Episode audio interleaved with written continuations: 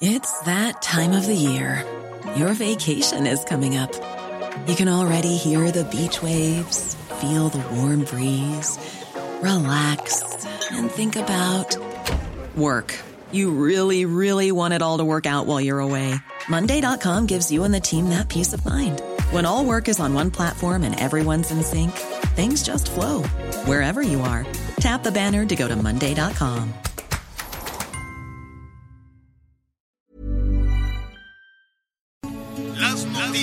¿Qué tal? ¿Cómo le va? Buenas tardes. Estás a punto de escuchar Yo soy Javier Alatorre. las noticias con Javier Alatorre. La vamos a pasar muy bien. Comenzamos. Ya recuerdo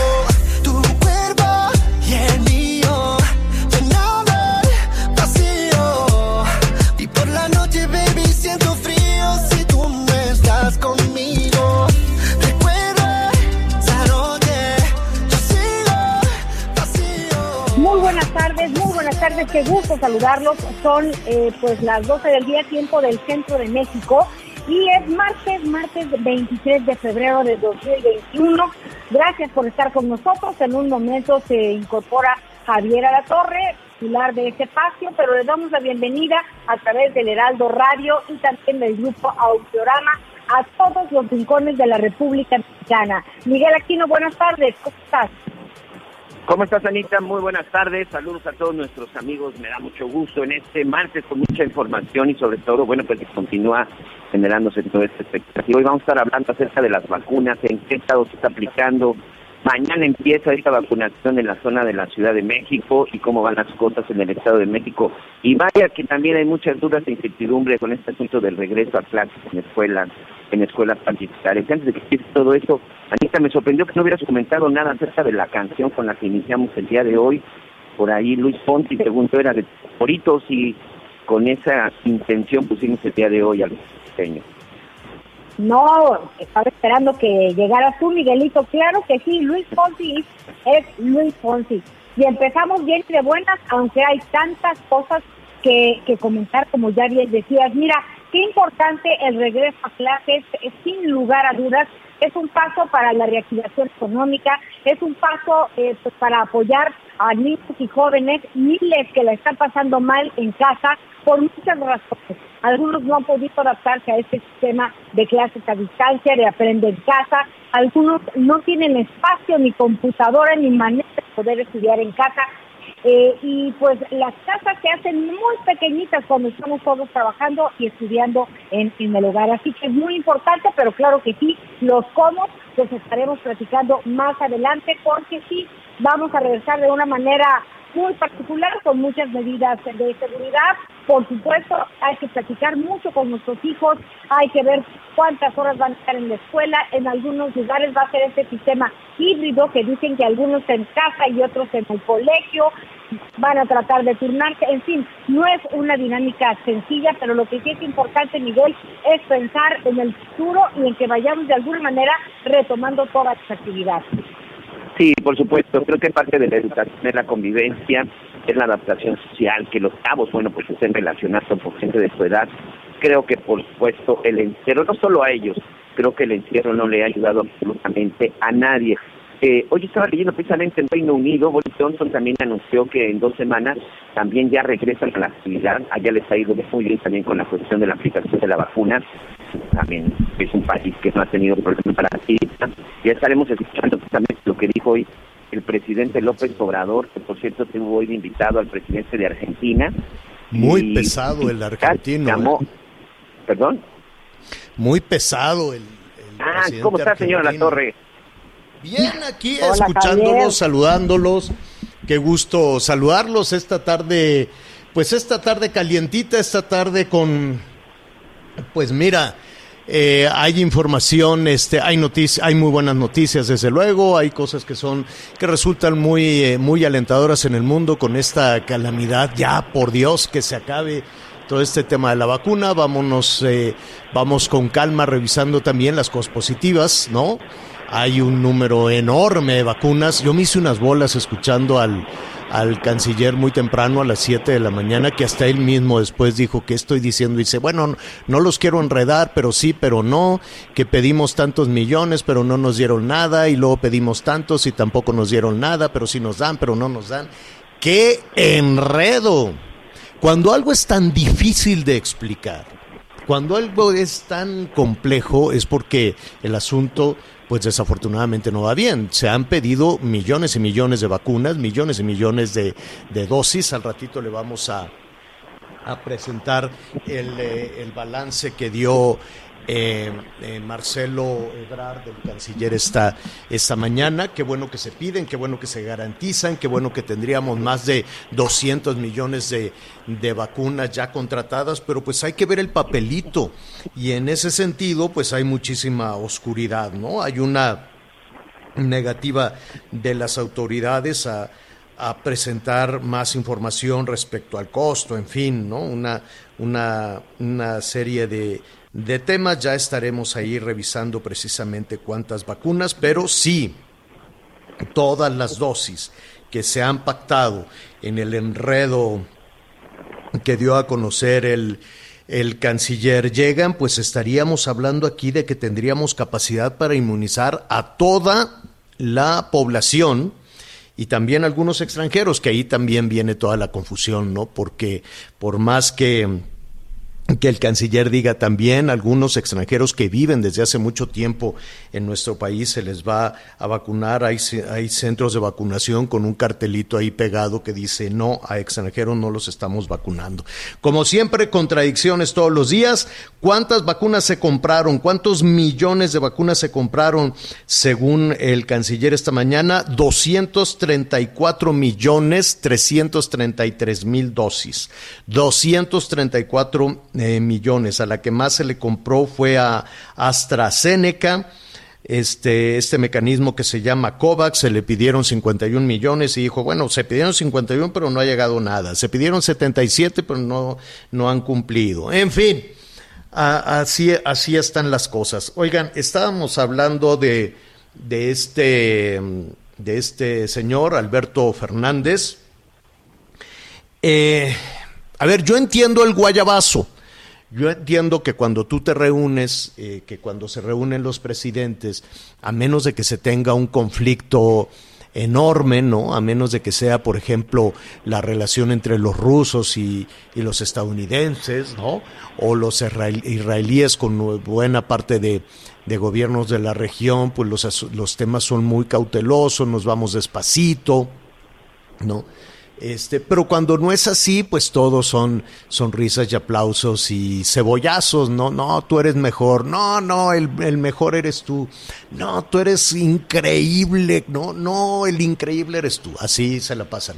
Entonces, este, entiendo que en ese discurso el presidente de Argentina dijera que México, este, pues tiene el primer presidente honesto pues eso le cayó muy bien a, al presidente López Obrador, que esa ha sido su bandera, que esa ha sido la percepción de, de, la honestidad en su gobierno, de la austeridad en su gobierno. Yo me atrevería a decir de él, no necesariamente de todo su gobierno, porque aunque le jalaron la rienda a los de la auditoría y seguramente se pusieron muy nerviosos, este, una cosa es el presidente y otra cosa es su gobierno. Acuérdense que la percepción de corrupción y cosas por el estilo pues no bajan. Entonces, el hecho de que un presidente extranjero venga y nos diga lo único lo que yo interpreto en ese tema es que dijo que que México históricamente es deshonesto, corrupto, tramposo y marrullero. Porque si es el primero, pues ¿qué pasó con lo anterior? ¿No? A mí me sonó más a un insulto diplomático, a un insulto a todos los mexicanos, que, a, que por, por querer quedar bien con el presidente López Obrador. No sé a ustedes qué les pareció, Anita Miguel. Pues mira, lo, el tema de la cortesía la puedo entender, ¿no? Sin lugar a dudas, eh, tiene una relación estrecha y muy buena con el presidente Andrés Manuel López Obrador. Qué bueno, qué gusto y sí quiso eh, alabarlo, pero sí se equivocó porque una cosa es eh, aquellas personas corruptas, no aquellas personas eh, que abusan de, de su cargo para, para robar a los mexicanos, pero esos no somos no, la mayoría de los mexicanos. Entonces él no puede ningunear el pasado en, en ningún sentido, no puede tener su opinión. Eh, y, Digo, porque si a, si a esas vamos, contigo. No nos tenemos que ir Uh. muy lejos en Argentina para ver cómo están las cosas, ¿eh? No nos tendríamos que ir muy lejos porque justo en este momento una buena parte del equipo de gobierno del gobierno argentino no viajó con el presidente Alberto Fernández porque están en un escándalo de corrupción con las vacunas. Hicieron su apartadito, hicieron su guardadito allá en Argentina el escándalo va, va eh, subiendo, le decían eh, las vacunas VIP o el vacunatorio VIP. ¿De qué se trata? Que el secretario de salud, y yo no sé si el secretario de salud se manda solo, no sé si el secretario de salud se manda solo, o, su jefe, ¿quién es el jefe del secretario de salud de Argentina? Pues el presidente. Entonces yo no sé si se manda solo. El hecho es que eh, tomó tres mil dosis de la vacuna que les habían llegado a los argentinos para repartirlas entre sus cuates, entre diputados, senadores, periodistas, empresarios, políticos, este, no todas las gentes de gobierno, pero sí decían, oye, pues este, no, tanto que muchos se quedaron en Buenos Aires, los bajaron del avión antes de venir a, a México y hay un escandalazo hay un escandalazo porque ahora se está, eh, porque este tema le pega lo más sensible que es eh, la, la salud de los, allá también están eh, vacunando a los adultos mayores, allá el rango de edad es a partir de los 70 para arriba. Y todos los días comienza a salir un, listado. ¿Cómo se detonó este escándalo? ¿Cómo se supo que tenían ahí un guardadito? Porque uno de los periodistas, que eh, ahora déjeme eh, revisar el, el nombre, pero uno de, de los periodistas que recibió esta, esta vacuna, este, dijo, pues saben qué, Eh, yo me fui a vacunar, invitado por este eh, Ginés González Horacio. se llama, o se llamaba el secretario de salud que tuvo que renunciar. Y desde ahí se, se desató todo, todo el, el escándalo, ¿no? Sí, el Eh, periodista que comentas, Javier, es Horacio Pertipsi, de 71 años, que no solamente Exacto.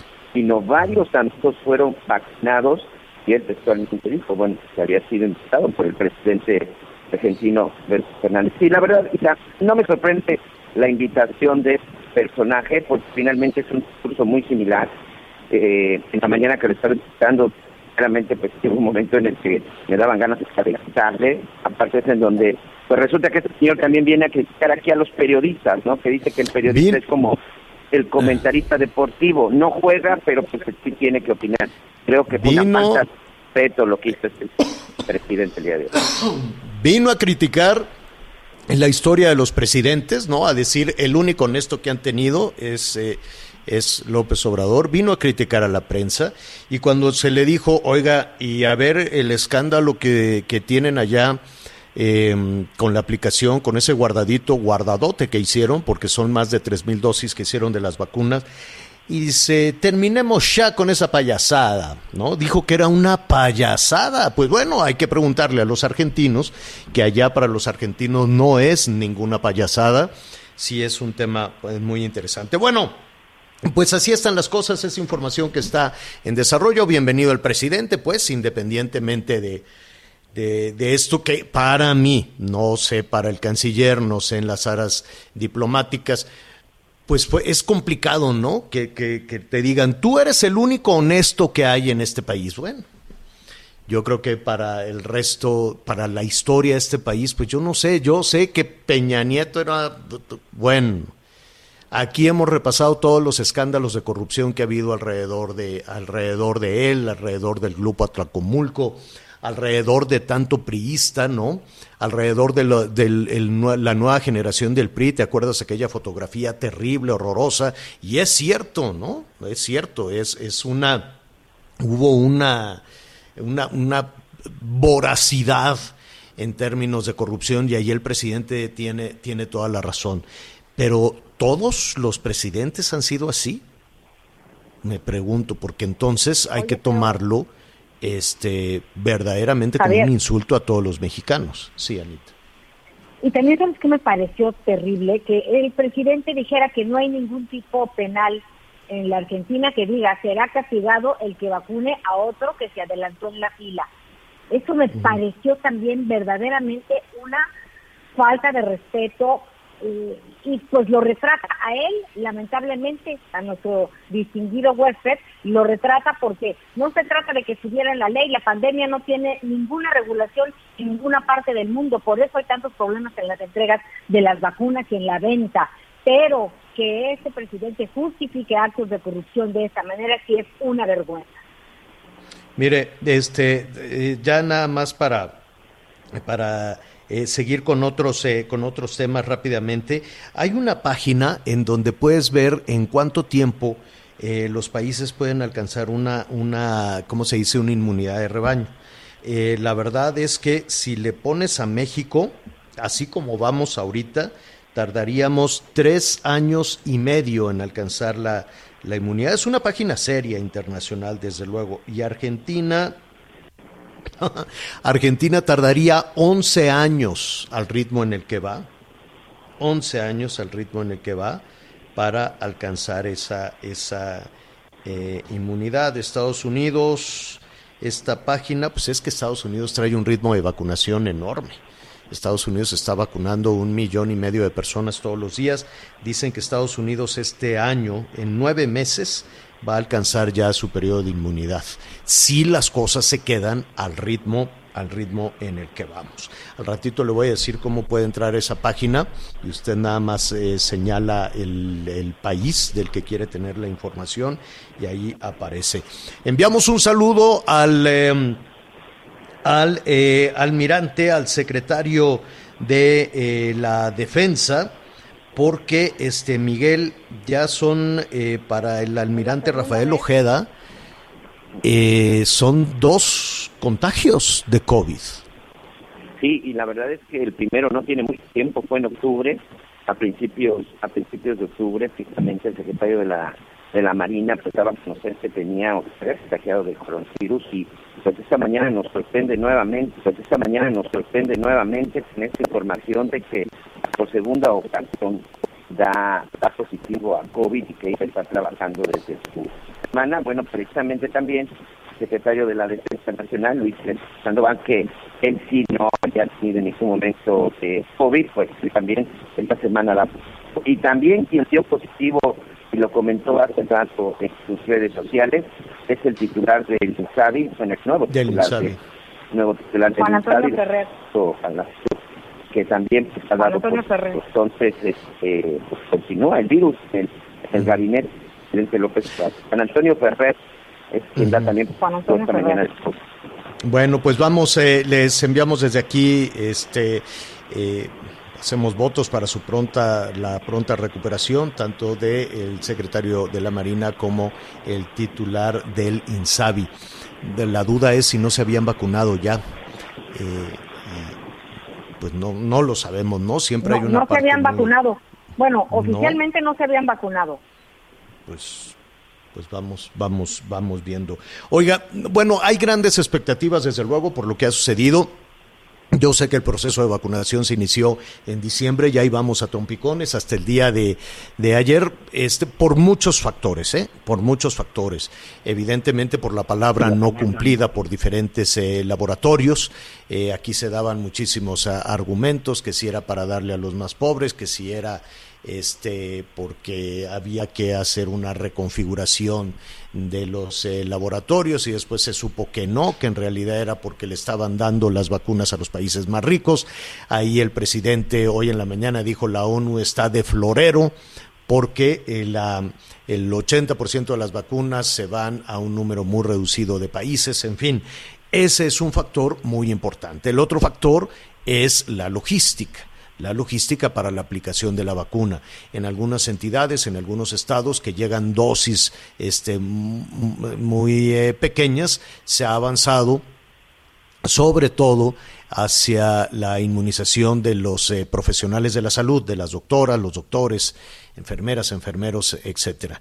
Eh, en la aplicación de la vacuna para los adultos mayores, pues ya tuvimos una experiencia en la Ciudad de México, en tres alcaldías, que inició verdaderamente desordenada, luego se fue, eh, se fueron ordenando las, las cosas en tres alcaldías, para el próximo viernes habrá tres alcaldías más. Y en el Estado de México se inició ya la vacunación en uno de los centros urbanos más densos del mundo, me atrevería a decir, uno de, de, las eh, de los eh, alcaldías de los municipios con mayor población, lo cual ha significado un verdadero reto y que desde ayer en la noche eh, pues veíamos cómo algunas personas llegaban a algunos de los centros de vacunación que se había anunciado abrirían hoy.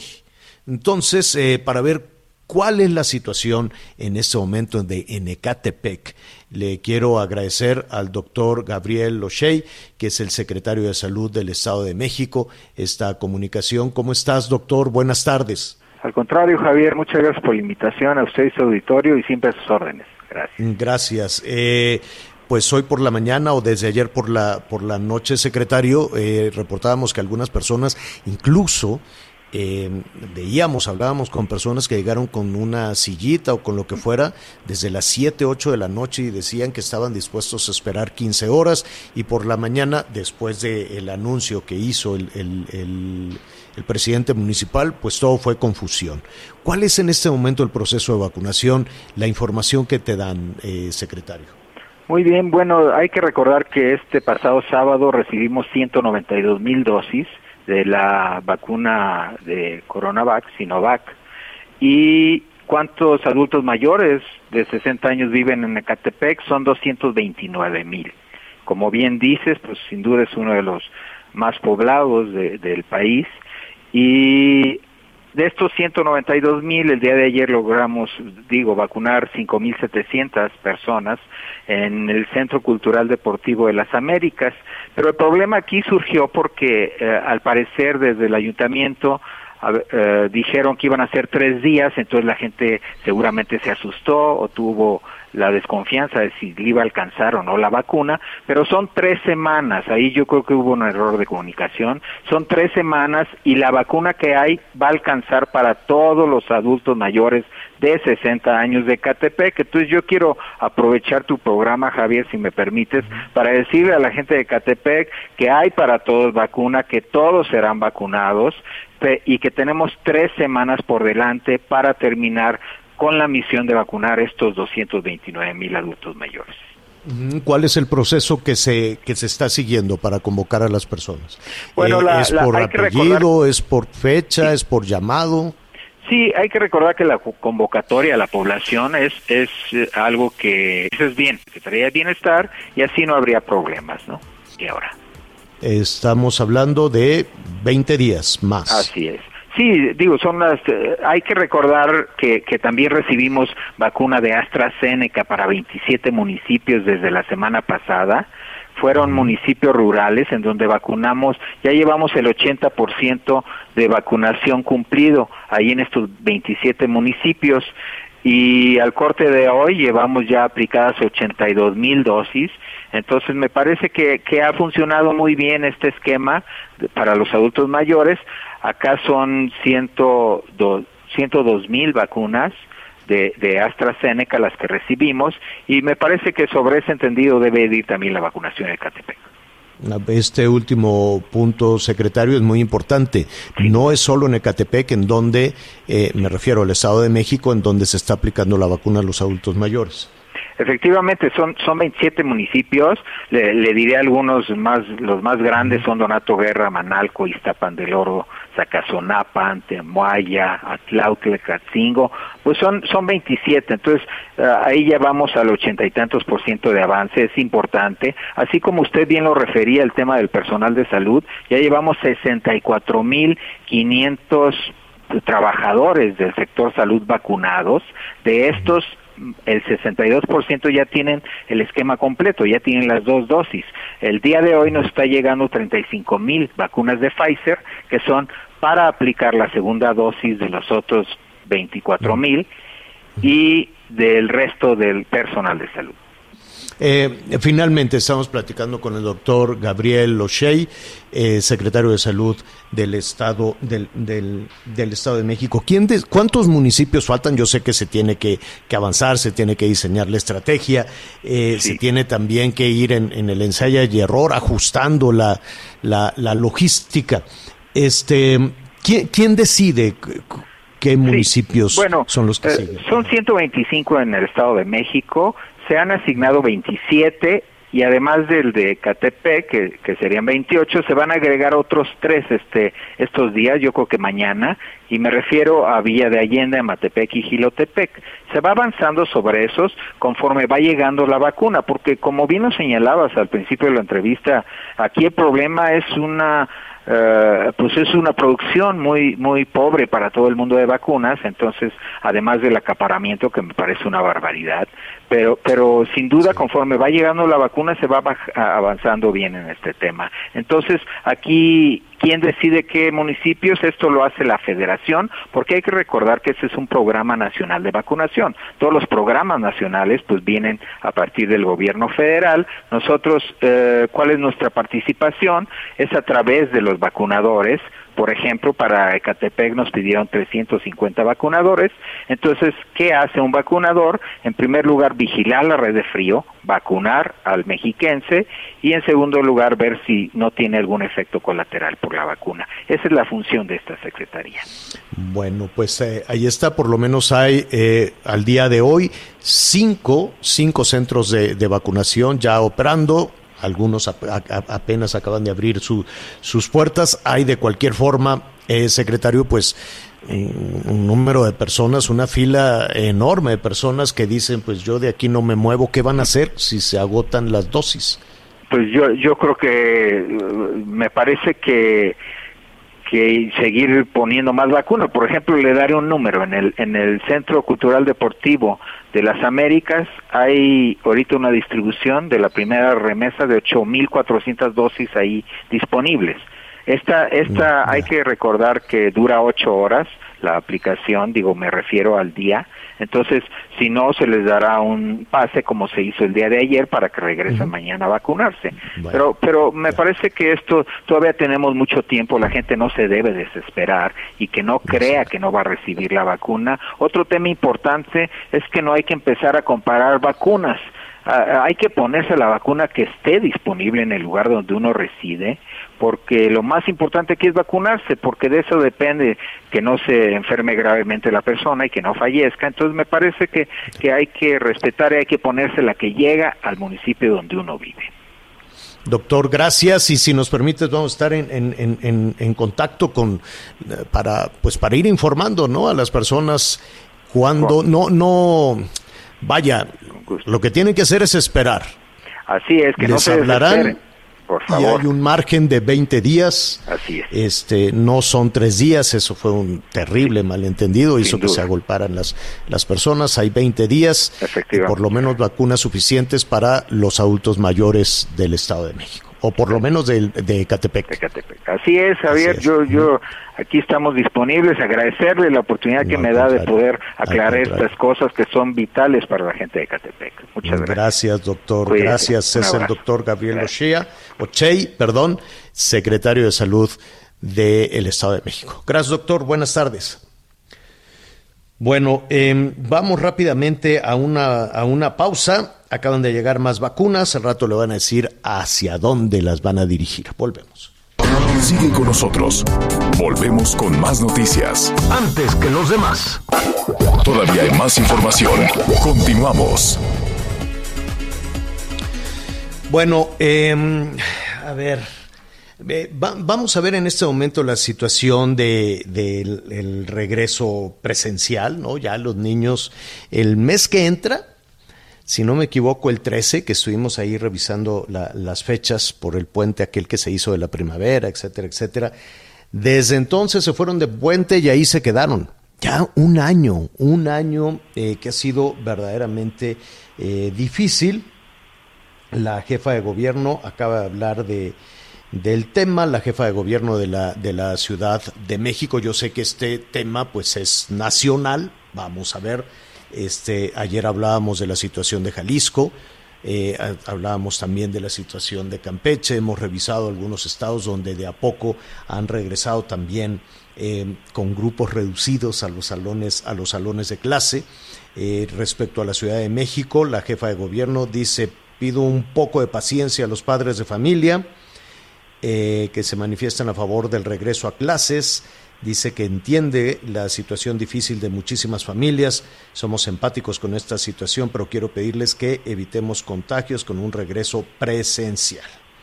Entonces, pues en pocas palabras dice que no. ¿Qué dice la em, Unión Nacional de Padres de Familia? Me da muchísimo gusto saludar a Leonardo García, presidente de la Unión. ¿Cómo estás, Leonardo? Buenas tardes. Javier, buenas tardes, buenas tardes Ana María y gracias por esta oportunidad. Pues sí, pero estamos preocupados.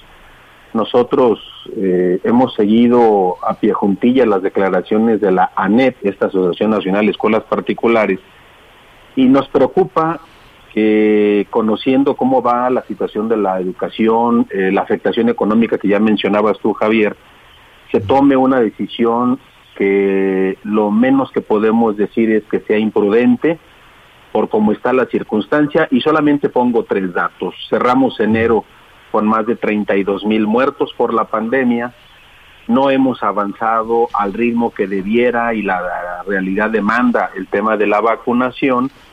Y además el tema del COVID fue tipificado como de riesgo laboral el año pasado por la Secretaría del Trabajo, entonces vamos a exponer a los niños a un riesgo a las escuelas a una sanción verdaderamente difícil económicamente hablando, por eso nuestra llamada a la prudencia y sí a ir ensayando Javier Ana María modelos de regreso a clases presenciales con pequeños grupos, con una o dos horas clase por materia a la semana, en fin, de tal manera que recuperemos las habilidades socioemocionales de trabajo en equipo presenciales, etcétera, pero no expongamos ni a los niños ni a sus familiares a un contagio, Javier.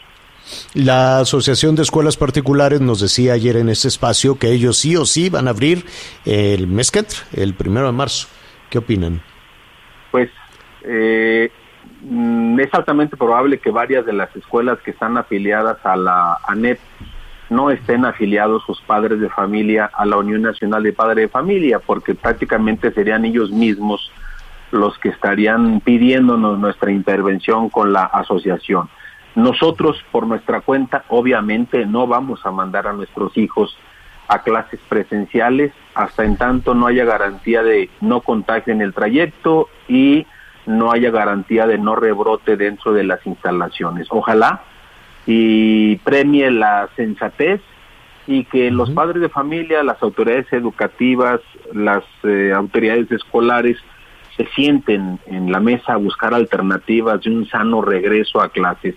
Cualquier otra medida se va a convertir en una imprudencia y corremos el riesgo de que la autoridad eh, dirija su mirada a la escuela particular culpándola por el no descenso de la pandemia o la multiplicación de esta, Javier. Em, Leonardo, ¿cómo se sentirían eh, tranquilos? Y me refiero como padres de familia o como los integrantes de la Unión Nacional de Padres de Familia?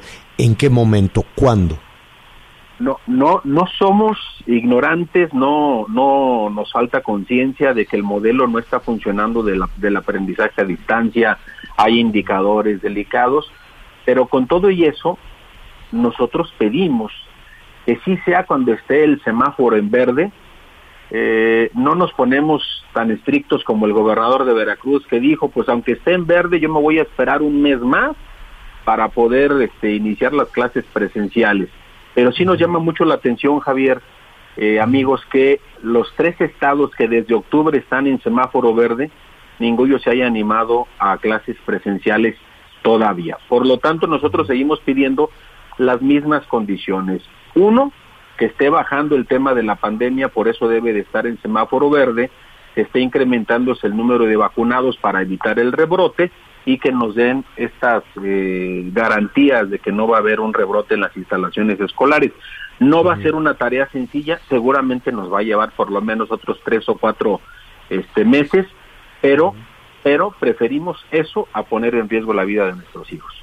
Estás recibiendo muchísimos llamados telefónicos con alguna preocupación sobre, eh, pues, uno, la, la, la, para muchos es un año perdido, ¿no? Un año perdido en la educación de sus hijos y para otros, además de un año perdido en la educación de sus hijos, dicen, de todas formas, tuve que pagar. ¿Tienen ustedes una posición al, al, al respecto como, eh, como unión respecto al, a los pagos que se han tenido que hacer y que de hecho les están ya, nos dicen aquí que ya les están anunciando de incrementos en los costos en las colegiaturas de las escuelas privadas? Tres datos, Javier. El primero, hay una encuesta de alumnos de secundaria y de prepa donde afirman que el 37% reconoce que aprendió algo, el resto el 67% dice no aprendió nada. Por lo tanto, sí nos, nos preocupa la afectación de la educación a distancia. Segundo dato, ese rango no es de alumnos de escuelas particulares. La gran mayoría de los alumnos de escuelas particulares, aún antes de la pandemia, tenían mecanismos de registro, de evidencias, de plataformas, de seguimiento personalizado. No dudamos que haya algún padre de familia que esté usando el pretexto de la no presencialidad pues para no cumplir con su responsabilidad y decir yo no voy a pagar hasta que sean clases presenciales. Y están todo su derecho, pero no es el caso de la gran mayoría de los padres de familia. Suena más bien aún, ya me harté de tenerlos en casa, ábranme la escuela, acomodé el lugar. Y no compartimos esa visión porque no habla bien del padre de familia que eh, debe ser o debemos ser responsables al proceso de atención de nuestros hijos. Sí hacemos un llamado a las escuelas que en el caso de padres de familia cuyos ingresos no permitan contener el mínimo que la, que la propia escuela les había pedido, que lleguen a un acuerdo, porque no nos conviene que se vayan cerrando escuelas y no nos conviene que los papás, al término de la pandemia, se encuentren que nada más hay de una sola sopa, que es la oficial, porque ya no hay espacios particulares a donde meter a sus hijos. A ninguna de las tres partes, ni a los maestros, ni a los padres de familia, ni a las escuelas particulares, ni mucho menos al gobierno, les conviene un escenario de esa naturaleza. Por eso llamamos, Javier, al diálogo, ya, llamamos a la conciliación, a la conciencia de los papás de que esas escuelas necesitan ingresos para pagarle a sus maestros y a la conciencia de las escuelas de que esos papás están gastados, están sin ingresos, seguramente ya se les acabaron los ahorros y por lo tanto hay que buscar soluciones conjuntas para no perder las dos partes. Leonardo García, presidente de la Unión Nacional de Padres de Familia, muchísimas gracias.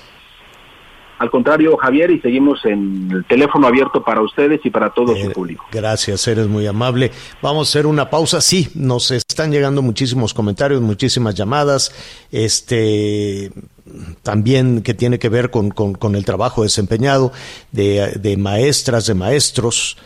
Eh, grandes dudas, ¿no? Dicen si la educación es a distancia, ¿qué están haciendo las profesoras, los profesores? Eh, aquí nos preguntan algunos padres de familia. Vamos a una pausa y vamos a regresar con el caso de la mujer del Chapo, de Emma Coronel. ¿Qué pasó? ¿Por qué la detuvieron? Volvemos. Sigue con nosotros. Volvemos con más noticias. Antes que los demás. Todavía hay más información. Continuamos. Bueno, bueno, bueno. Eh, Vamos eh, en este momento con Marielena García Villalobos a ver qué es lo que sucedió con Emma Coronel, la esposa del Chapo Guzmán, la detuvieron ayer. En un ratito vamos a ir reconstruyendo también eh, quién es Emma Coronel junto con, con eh, Miguel, Miguel Laquino. Nada más les, les adelanto y ya lo veremos con Marielena García Villalobos que va a continuar todo el proceso en la cárcel porque pues le negaron la fianza. ¿Cómo estás, María Elena? Buenas tardes. Hola, Javier, buenas tardes. Pues, eh, bueno, tal y como se esperaba, Emma Coronel, bueno, se, fue la lectura inicial de cargo, la lectura formal, en donde ya se esperaba que ella se declarara pues inocente a todos estos cargos. Y eh, lo que quedaba pendiente era saber si le iban a dar la posibilidad de salir bajo fianza para llevar su proceso fuera de la cárcel. A pesar de que ella tiene la doble ciudadanía por haber nacido en California, uno de los factores es, bueno, el factor de algo riesgo, alto riesgo y el segundo factor, el hecho de que ella eh, no tenga una dirección, una casa o familia aquí que pueda responder por ella. De acuerdo a lo que había dicho inicialmente una de sus abogadas, eh, tampoco quiso dar muchos detalles sobre el motivo por el que Emma Coronel venía a Estados Unidos, dónde están sus hijas, de dónde va a salir el dinero para pues eh, tener toda su, su, juicio, su defensa, con eh, algunas incógnitas que se tienen. Y bueno, como te digo, eh, primero es la audiencia de la lectura formal de los cargos, en donde se esperaba que se declarara no culpable para poder tener otra audiencia posterior, que se dé oportunidad a revisar cuáles son las evidencias en su contra, que por lo que sabemos son, entre varias cosas, eh, declaraciones de dos testigos, uno de los cuales ya se declaró culpable de eh, también querer eh, con cocaína y a cambio de que le den una sentencia menor, aceptó precisamente cooperar con las autoridades en Estados Unidos. Sí, bueno, pues ahí estamos precisamente escuchando a María Elena García Villalobos de lo que acaba de ocurrir en los Estados Unidos. Sí, Emma Coronel, esta mujer de 31 años, esposa de Joaquín El Chapo Guzmán y con quien, bueno, pues incluso tienen unas gemelitas aproximadamente de nueve años y que fue detenida el día de ayer, pues tendrá que permanecer en prisión. Aquí lo que llama mucho la atención, Javier Anita, amigos, este Mari, por supuesto, es que pues los Estados Unidos la están acusando de narcotráfico, de formar parte de una conspiración, que básicamente es el término que se utiliza en la Unión Americana, para el tráfico de droga, donde vamos desde un kilo hasta toneladas, pero a mí en lo personal lo que me llama más la atención es que la están acusando de haber ayudado y haber colaborado en la fuga de su marido del penal del Altiplano en el 2015 en territorio mexicano. Sí, esa famosa fuga por un túnel que salió del penal de máxima seguridad en Almoloya de Juárez, el Chapo Guzmán. Y ese, pero ese, esa situación se puede configurar como un delito en México o también allá en los Estados Unidos, Miguel. Que esa es parte, esa es precisamente parte finalmente pues de toda esta discusión. Sí, el delito se cometió en México. Aquí el asunto es que en esta conspiración, como el Chapo Guzmán es considerado o era considerado uno de los narcotraficantes más buscados en México y Estados Unidos, bueno, pues es parte del alegato. Yo creo que por ahí la defensa pues tendría una buena oportunidad, pero aquí lo que más sorprende pues es que esa investigación o esa acusación pues no existe, señor, hasta el día de hoy. Bueno, yo no he podido corroborar y, y, desde ayer hemos estado investigando, pues que esa acusación existe en México. El día de hoy, por ejemplo, cuando se tocó el tema, pues el presidente López Obrador completamente, este, pues me atrevo a decir que desvió cualquier comentario y pues recordó el caso de Genaro García Luna, ¿no? Sí. A Genaro García Luna y a, Calderón rápidamente. María Elena, tenemos a María Elena por ahí, eh, perdón, se nos vino un helicóptero encima y se nos fue un poquito la comunicación. Adelante, María Elena. Eh, de acuerdo a lo que dice Miguel, bueno, eh, lo que sabemos es que uno de estos declarantes, incluso eh, uno de los investigadores por parte del FBI, él dice que tiene cartas en donde precisamente se confirma el, el, este hecho, ¿no? De que Emma Coronel quiere ayudar para la fuga del Chapo Guzmán y eso era porque obviamente lo que no querían es que fuera extraditado a Estados Unidos. De ahí, digo, lo repito, yo no soy abogada, pero puede ser una de las posibilidades por las cuales eh, se le acusa y eh, se le presentan cargos formales acá, precisamente por querer obstruir de alguna manera eh, un proceso, ¿no? El proceso de, ser traído está aquí para ser enjuiciado en Estados Unidos.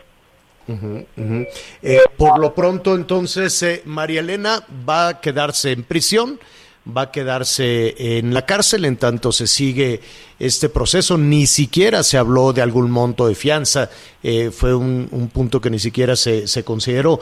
¿Qué te parece, María Elena, si en una siguiente comunicación hablamos de quién es o cómo se percibe a la esposa del Chapo allá en los Estados Unidos, cómo se le percibe incluso en California?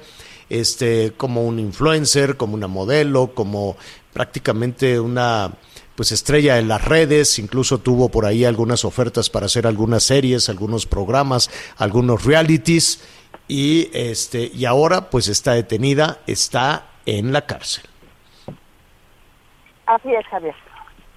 Bueno, muy bien. María Elena García Villalobos, como siempre, muchísimas gracias. Vamos a hacer una pausa rápidamente y volvemos. Sigue con nosotros. Volvemos con más noticias. Antes que los demás. Todavía hay más información. Continuamos. Bueno, muy bien, estamos eh, ya por, eh, por concluir la primera parte la primera parte del programa. Ya lo sabe, al ratito síganos en este, ¿cómo se llama? javieralatorre.com y eh, pues en todas las redes se puede, ¿verdad? En todas, eh, Javier-a la torre es el Twitter. Y además Miguel Aquino nos va a contar quién es Emma Coronel, ¿no, Miguel? Sí, señor. Vamos a, vamos a recordar un poco la historia pues de esta mujer que pasó de ser este reina de belleza en un festival de Durango a convertirse en una influencer y hasta estrella de la televisión en los Estados Unidos. Y este y bueno, pues ya nos vamos a despedir de esta primera parte del programa, Anita. Gracias, Javier, ya estamos listos. Estamos listos ahorita. vamos a ver a Anita Lomelí haciendo unos rescates en alta mar que no se la, que le recomiendo que no se lo pierda. Bueno, muy bien. Le agradecemos a todos nuestros amigos que nos sintonizan a través de Audiorama, a través de El Heraldo Radio en esta primera parte del programa. Gracias, gracias, muchísimas gracias. Eh, siga con nosotros. Hay muchísima información en desarrollo, muchísima información importante para usted.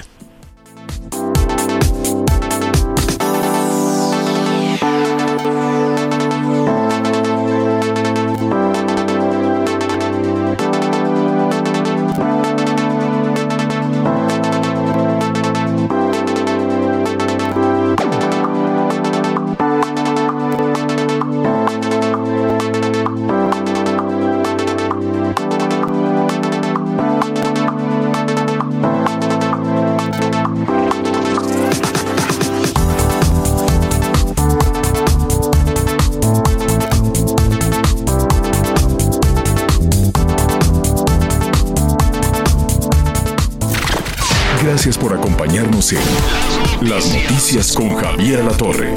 Ahora sí ya estás muy bien informado.